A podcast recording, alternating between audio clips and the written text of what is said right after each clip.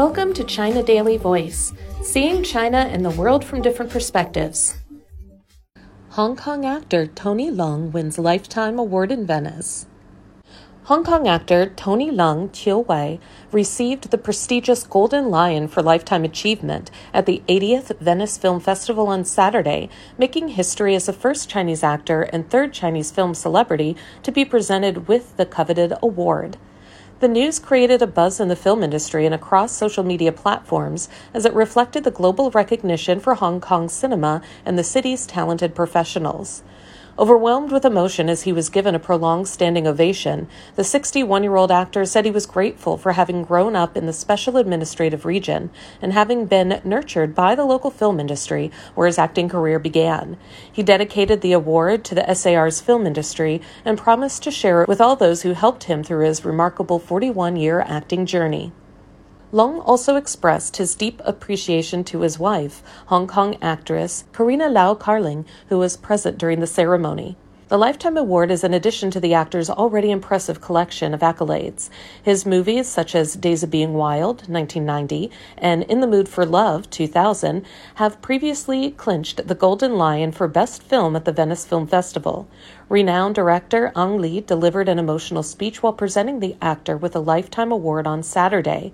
Lee described Leung as a director's dream, praising the actor's remarkable ability to convey complex emotion through his eyes.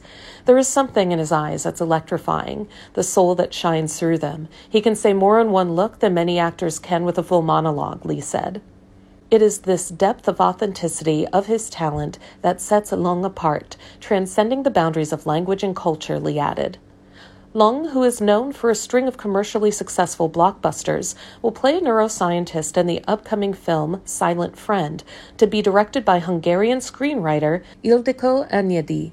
Shooting for the film starts in April. Sylvester C., executive producer director of Ace Hero Films and Entertainment, said that Leung introduced to Europe the Hong Kong style independent cinema, which has influenced new generations in the region. Tony dedicated his life to Hong Kong television and films all the way since the 1980s, he said, adding that the director has played a crucial role in motivating young people in the SAR to join cinema. Secretary for Culture, Sports and Tourism Kevin Yeung Yun Hung had congratulated Leung in March when the Golden Lion Lifetime Award was announced. He praised Leung's exceptional acting skills and said that international accolades won by Hong Kong's film celebrities cemented the SAR's position in world cinema. Yeung emphasized the SAR government's commitment in partnership with the Hong Kong Film Development Council to provide comprehensive support for and promote the continuous growth of the industry. Lawmaker Benson Luk Hon-man, an advocate for Hong Kong's film and television culture, said that Leung's achievement underscores the local film industry's global appeal. Luk proposed setting up a performing arts training academy in the Guangdong, Hong Kong, Macau Greater Bay Area to invite experienced instructors from Hong Kong and the Chinese mainland to provide comprehensive training for local youths.